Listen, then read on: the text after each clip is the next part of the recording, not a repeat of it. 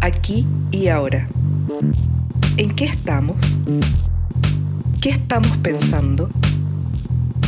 ¿Cómo conectamos? Aquí y ahora te invitamos a tomar el pulso del presente que construimos a través de las investigaciones, publicaciones y proyectos recientes, tanto de nuestro cuerpo docente como del estudiantado y exalumnos.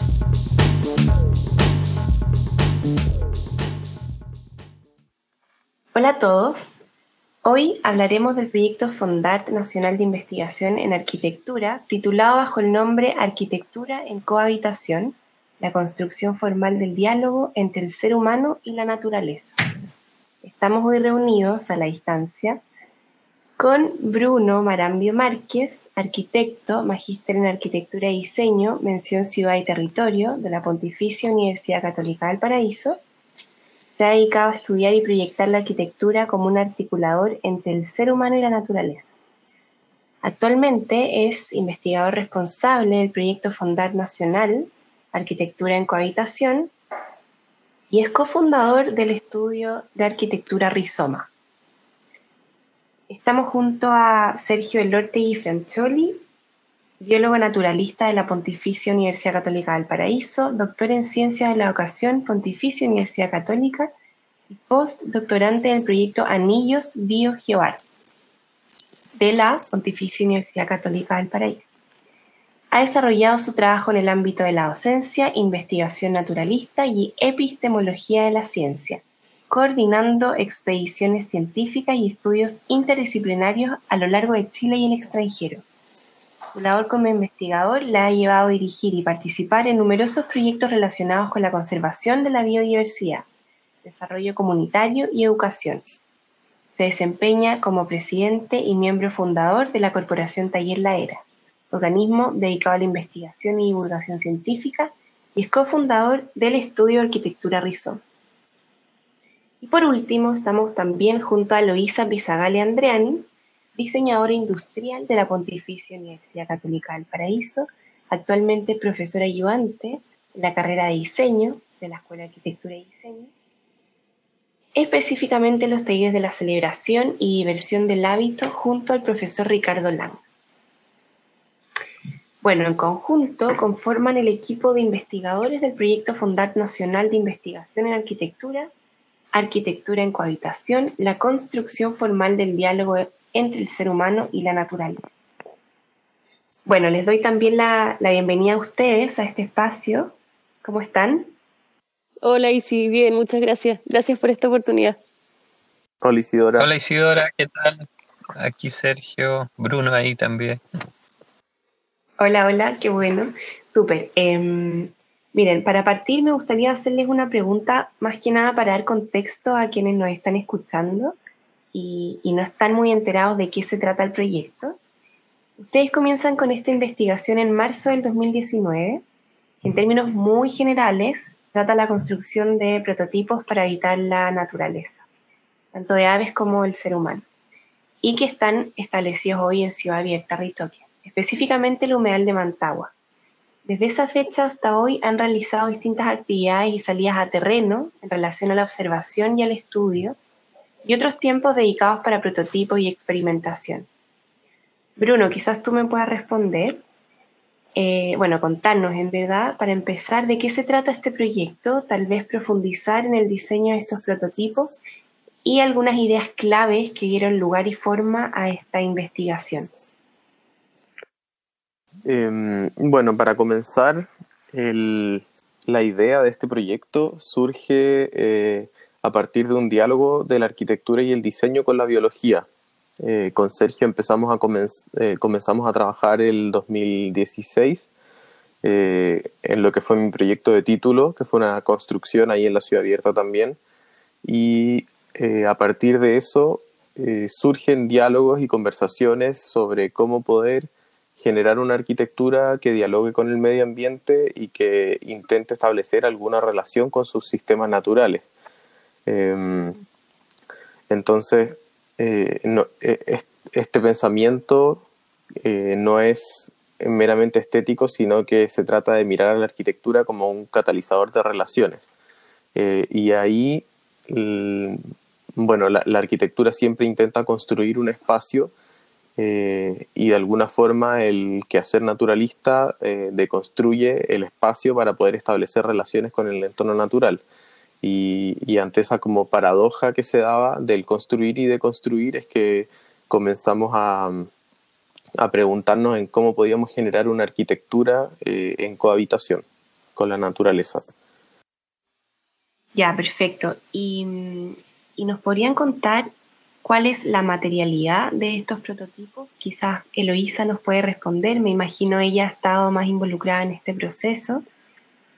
O, contarnos también cómo ha sido eh, la búsqueda y las decisiones en cuanto al material. ¿Han estado los tres involucrados en, todo esto? ¿Cómo ha sido? ¿Cómo han llegado a definir y cuáles son los materiales con los que han, trabajado.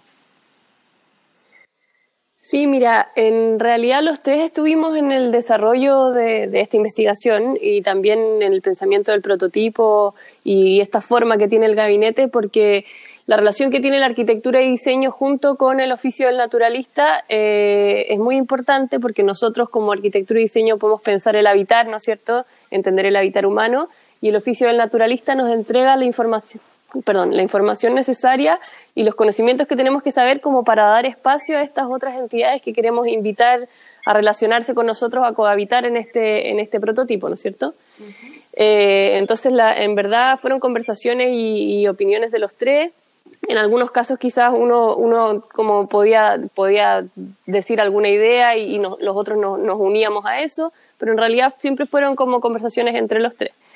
Y en este caso, en el gabinete que nosotros planteamos, principalmente usamos madera, eh, ya que es un material que creemos que es muy importante como para la relación con la naturaleza. Y también hay algunas otras cosas como unos herrajes metálicos para sostener la estructura, de fierro, perdón, eh, permanit como para evitar que se traspase la humedad, una, una malla... Disculpa, Bruno, ¿me podrías decir cómo se llama la, la malla que va en el techo? Ah, membrana asfáltica. Eso, la membrana asfáltica que cubre el techo, como, como esos materiales como para poder permitir que esto quede bien protegido y que no se nos traspase el agua o la humedad y ese tipo de cosas. Pero principalmente trabajamos con madera. Ya, perfecto. Sí. Oye, y bueno, quizá... Ah, Bruno quiere complementar, parece. Sí, que bueno, tal ah. como tú mencionabas, la, la materialidad escogida fue principalmente la madera, pensando en una huella de carbono que fuera lo más baja posible en comparación con otros materiales como el acero y el hormigón. Y un poco el desafío o, el siguiente desafío que nos hemos ido eh, o que hemos ido incorporando a poco es el poder utilizar algunos materiales reciclados o reutilizados que significan un menor impacto eh, aún. Por ejemplo, utilizamos también las ramas de lupino que cortamos y dimensionamos para generar espacios de nidificación de abejas en las celosías que construimos eh, o unos ecoladrillos que utilizamos a partir de botellas plásticas eh, como aislación en la cubierta. Entonces de a poco como que también esperamos como poder seguir profundizando e incorporando materiales alternativos que generan menor impacto ambiental y que sin duda pueden tener un gran potencial. Claro. Oye, y bueno, Sergio, porque Eloisa algo me cuenta sobre esta convivencia de alguna manera que han tenido los tres, ¿cierto? Como en, esta investigación. Eh, pero quizás, Sergio, no, nos puedas contar cómo ha sido tu experiencia como en, el trabajo, ¿cierto? Como vinculado a la arquitectura y al diseño. Sabemos que no es eh, la primera vez, pero, pero de todas maneras pensando en quienes nos están escuchando, eh, quizás contar también un poco cuál ha sido tu aporte o cómo han, eh, han desarrollado este proyecto desde, desde estos distintos oficios. Sí, eh, Isidora, claro, el, para mí como, como biólogo es entrar en otro campo, ¿ah? mm. es, ponerme en el borde de mi propio oficio para principalmente para escuchar el, al otro oficio, en, más que en su discurso, en, su hacer. ¿eh? En ese sentido, el trabajo ha sido súper eh, bonito, ha sido gratificante con Bruno y con Elo porque hemos estado, eh, hemos estado en obra, en el fondo. O sea, las ideas y, todo el trabajo conceptual ha sido con, las manos, en las herramientas y, en la obra. Claro. que, para el biólogo sería como el trabajo de campo, el trabajo en el medio natural. Entonces, ese diálogo ha sido claramente, como decimos acá en Ciudad Abierta, un diálogo de los oficios en el oficio. Entonces, eso ha sido, primero, ha sido el punto más como bello de, este trabajo con el Fondar. Em, pero el, trabajo más profundo, más que, el, más que las decisiones eh, que hemos tomado en la obra, eh, ha sido eh, el, el, diálogo donde en el oficio hemos podido ir expandiendo un poco nuestros propios límites conceptuales. En el fondo, a mi juicio, lo que hemos logrado acá, más que una, una bella obra, que lo es, eh, es una suerte de permeabilización eh, conceptual. ¿ah? Nuestro esfuerzo siempre ha sido eh, permear y abrir los márgenes de ciertos conceptos que a veces son muy rígidos o eventualmente los toma alguna profesión o oficio y, los adopta de forma eh, monolítica. Entonces, eh, nosotros hemos trabajado con conceptos eh, como, como amigos. El, el, concepto es un amigo que no viene a imponerme un límite, sino que viene a conversar conmigo en el oficio para tratar de oxigenarse él mismo y auxiliarnos en, nuestro horizonte, ¿ah? que en este caso sería eh, la cohabitación. ¿ah?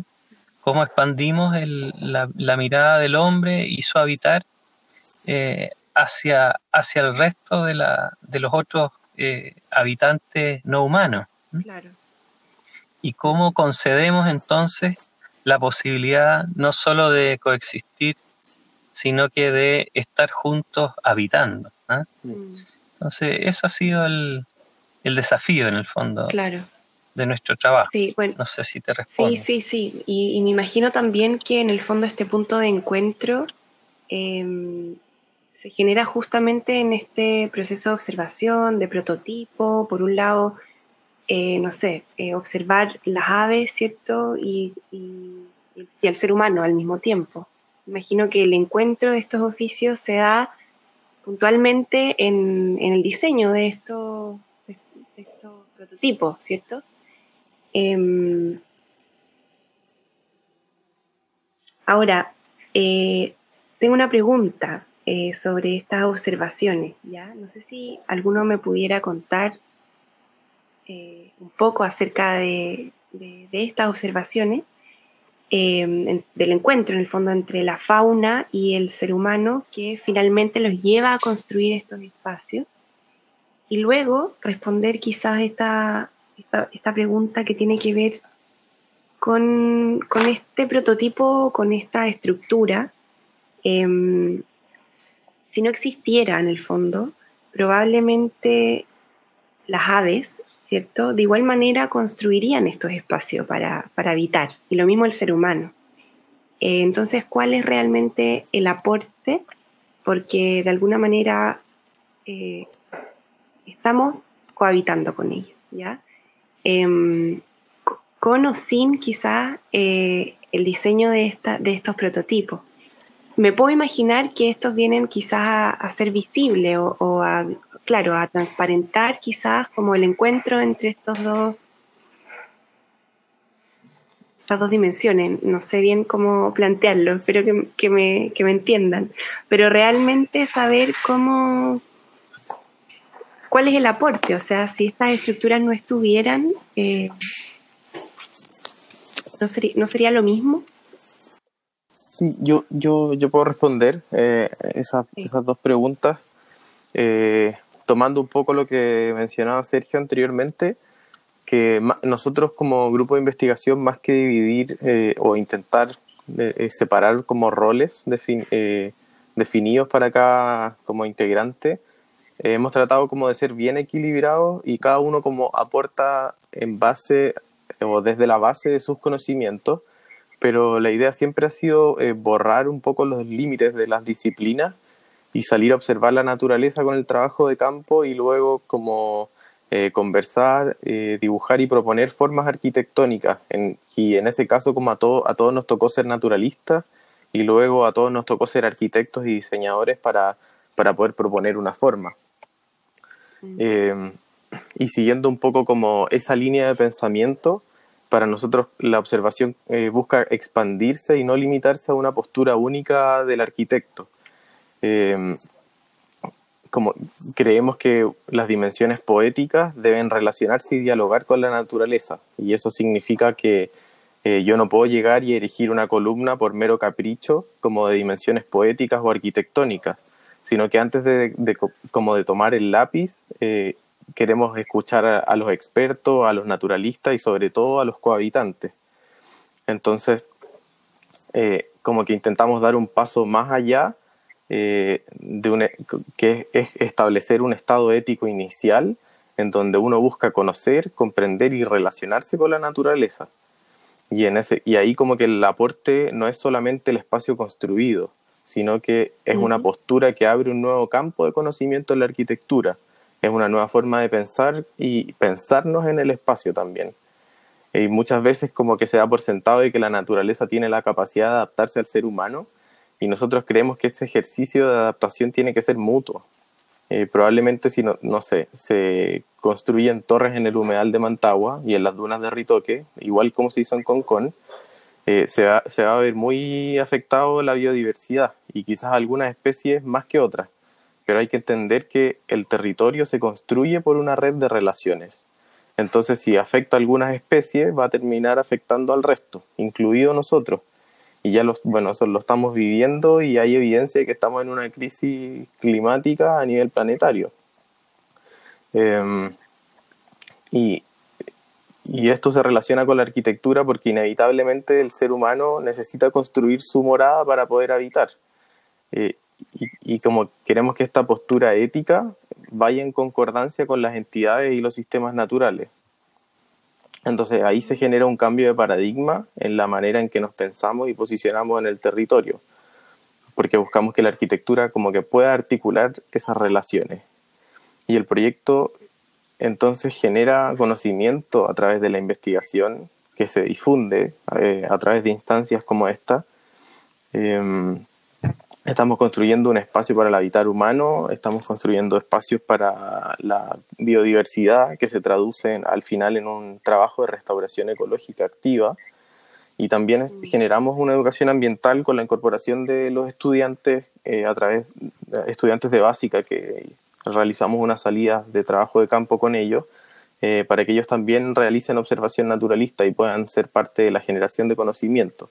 Entonces, como que el verdadero aporte está ahí, en, poder articular todas estas cosas más que la obra arquitectónica como un objeto eh, digno de contemplar, sino que es, la, es establecer la relación.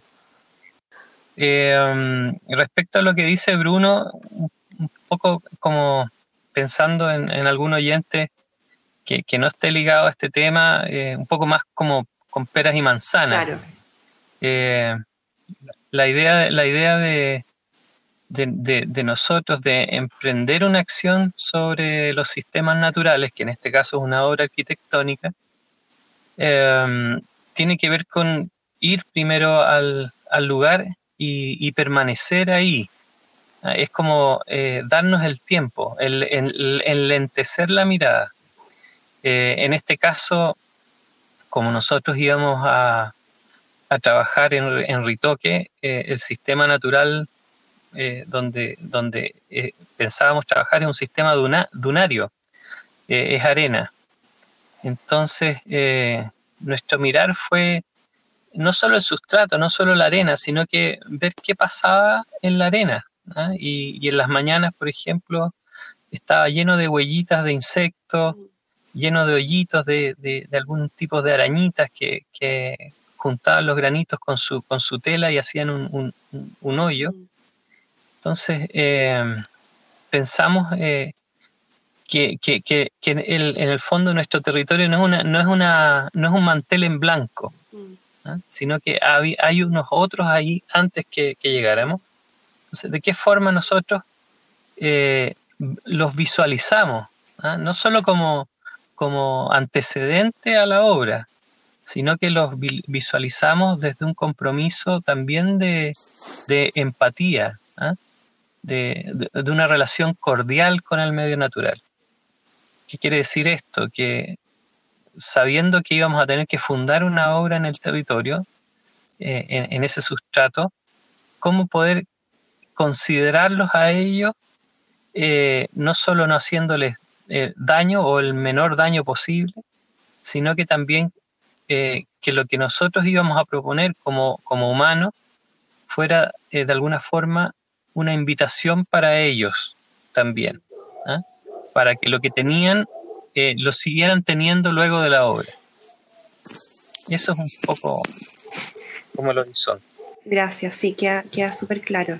Sergio, y bueno, quizás también nos pueda responder esta pregunta. Hemos hablado bastante sobre el concepto de cohabitar y, me gustó quizás esa explicación con, peras y manzanas para, quienes en verdad no están eh, dentro de, de, estos oficios o de estas disciplinas en el fondo.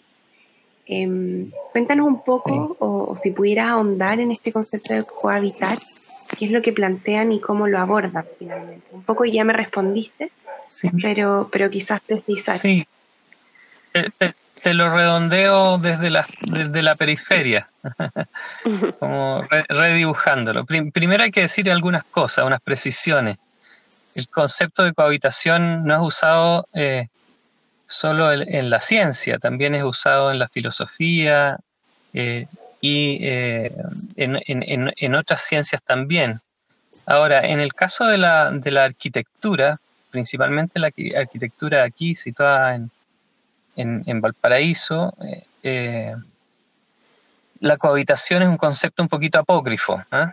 O sea, eh, pensando en, que en el fondo el, hombre solo habitaría porque solo el hombre tiene esta relación con su propio ser, el, despertar existencial en el fondo. Yo me doy cuenta que, que estoy habitando. Y en ese sentido, esa certidumbre de existencial eh, no sería extendible al resto de la naturaleza. Por lo tanto, el resto de la naturaleza solo existe conmigo, no habita. Ahora, bueno, eh, eh, ahora, la semana pasada nomás hay un artículo muy bonito en la revista Science, donde hablan de la conciencia y la subjetividad en, en los cuervos, en el grupo de aves, los cuervos que ustedes conocen. Eh, tendrían, tendrían pensamiento. ¿ah? y, no lo dice un, filósofo, o se lo imaginó o, lo intuye, sino que eh, evidenciaron las estructuras de neurotransmisores que construyen la forma de subjetividad y la compararon con el cerebro humano y son reparecidas. Entonces, claro, a, eso me refiero yo con la permeabilización de los conceptos. A veces ciertas disciplinas toman los conceptos y los manejan de forma monolítica en el diálogo de los oficios es necesario, eh, en fondo, desacralizar, si tú quieres, eh, ciertos conceptos para poder abrir el diálogo. Si no, el diálogo es una falacia. Eh, no es real. ¿ah? Porque yo permanezco en mis fundamentos y finalmente es un diálogo de sordos. ¿ah? Te, escucho, pero no te atiendo. ¿ah? Entonces, en el fondo, eh, lo que nosotros hemos hecho con este concepto es tratar de permeabilizarlo y, enfrentarlo desde diferentes disciplinas, desde de diferentes líneas de pensamiento. Lo hemos enfrentado desde, desde un desde. ¿ah? No, como, no, como no como un concepto fijo, sino que desde una línea de pensamiento, desde esta percepción, desde esta visión, eh, hemos tratado de abrir el concepto. Entonces, en el caso de la cohabitación, que es este, estar juntos en este territorio, eh, percibiendo, en el caso del hombre, con su razón el habitar, pero en el caso de un insecto, con su percepción, con su propia fisis, eh, la dimensión de estar en ese lugar, construyendo y decidiendo estar ahí.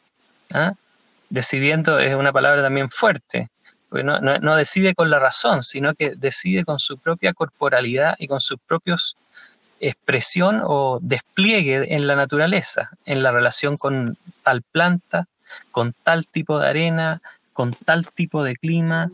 Esa, esa, esa es una forma también para nosotros, desde eh, varias líneas de pensamiento, de habitar. De habitar. Sí, ¿Mm? perfecto. Entonces, eh, en el fondo, el trabajo, para no alargarme, en esta obra, eh, la obra en el fondo resume un camino de, conversaciones con el medio natural, de conversaciones entre la razón humana y la percepción y el despliegue de las otras no humanas. Sí, queda súper claro. Bueno, ustedes escogieron Ciudad Abierta para implementar esto, estas estructuras y en específico el humedal de Mantagua.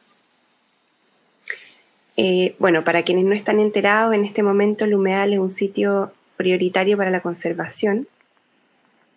¿Cuál es la posibilidad de llevar estas estructuras quizás a otros humedales o a, otras áreas protegidas? No sé si lo tienen considerado o esta investigación queda abierta de alguna manera para ser considerada quizás también en otros lugares. Bruno o Eloísa quizás me pueden responder.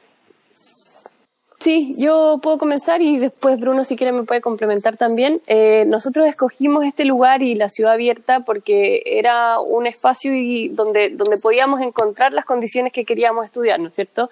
Eran estas aves pequeñas o mamíferos y abejas que, que están en el sector, como también estudiar el, el, movimiento o el comportamiento de la duna. Entonces, decidimos este lugar por esas condiciones que queríamos observar y a partir de ello... Eh, eh, plantear una forma para poder cohabitar, ¿no es cierto? Nosotros hay una parte del prototipo que la pensamos modularmente para poder desarmarlo y de hecho llevarlo al, Museo de Historia Natural donde la idea era hacer una exposición y exponer lo que habíamos estudiado. Lamentablemente con las condiciones de este año y la pandemia eso no se pudo, pero, pero después lo trajimos de vuelta y se vuelve a montar en el lugar donde, donde se propuso inicialmente. Ese concepto lo podríamos replicar y llevar a otro lado, pero creo que es importante también siempre tener en consideración el espacio en que se está instalando, eh, cuál es su contexto, qué es lo que hay que mirar en cuanto al habitar de, los seres que están ahí, eh, de la naturaleza y también del ser humano. Y eso, entonces, eh, en este caso, estos como módulos se pueden mover, ¿no es cierto? Pero la estructura está pensada como para el lugar específico que lo elegimos. Sí, yo, a mí me gustaría complementar que, claro, justamente como dice Eloisa, lo que nosotros sí podríamos replicar es la metodología, es la forma de pensar que nosotros utilizamos eh, para poder eh, pensar y, realizar y construir otro espacio en algún humedal o sitio prioritario para la conservación. Eh, sí, nosotros creemos que el estudio previo del ecosistema es muy necesario en cada lugar, ya que si bien existen, eh, eh, como pueden haber condiciones que se repitan, eh, siempre va a haber particularidades tanto geográficas como biológicas que es importante como entender y deben ser estudiadas en cada lugar. Justo también como lo que decía Sergio, que es necesario ese permanecer para entender el lugar en el cual como que nos queremos posicionar o queremos generar un espacio de habitación y cohabitación. Bueno, y ya estamos casi en el cierre. La conversación ha estado súper interesante, muy bonito el proyecto también. Em, para quienes estén interesados en saber otros detalles de este proyecto de información, ¿dónde es posible encontrar? ¿Tienen algún sitio o algún documento eh, que esté disponible? Sí, nosotros tenemos un documento, eh, no sé si te, puedo compartir el, enlace para que tú, no sé, lo pongas ahí en la descripción del, del podcast o algo. Eh, igual nosotros siempre estamos súper dispuestos y abiertos a conversar de estas materias, nos interesa seguir profundizando. Eh, y bueno, estamos buscando también dónde poder publicar en alguna revista los resultados eh, de la investigación. Y en paralelo también hemos fundado esta oficina de arquitectura que se llama Rizoma y, un poco también generamos una página de Instagram para ir compartiendo parte del proceso y, el contenido de nuestro trabajo. Súper, súper. Entonces podemos encontrarlos también en, Instagram. ¿Cuál es el nombre? Rizoma. Rizoma Arquitectura. Rizoma Arquitectura, perfecto. Bueno, eh, muchas gracias a los tres. Eh, ya estamos en el tiempo. Eh, súper interesante, como ya les dije, y bueno, muy, muy bonito el proyecto también. Em, y la experiencia para ustedes también de haber sido eh, súper gratificante. Muchas gracias por el tiempo, felicitaciones por el proyecto y, suerte Bruno, tengo entendido que tú te vas ahora a, creo que el miércoles, si no me equivoco, eh, partes tu doctorado, así que también ánimo, con eso y bueno, a quienes nos quedamos acá también con muchas cosas que hacer. Así que mm, gracias y, nos estamos viendo. Ya, gracias Isidora por tu entrevista. Eh, ojalá que eh, eh, esta entrevista sirva para encender algunas luces. ¿Mm? Sí, muchas gracias por esta oportunidad para poder mostrar realmente qué es lo que estamos haciendo y como dice Sergio, que, se abra la posibilidad de seguir conversando este tema o planteando, investigando y, que quede abierto, porque sea como eh, eh, una parte de un inicio, ¿no es cierto? Y que esto continúe. Ojalá. sí, de todas maneras. Muchas gracias y bueno, nos vemos. Aquí y ahora Revisa el quehacer de investigación y creación de nuestra escuela en vínculo con el mundo. Conoce más acerca de los proyectos en curso en www.ead.pucd.cl.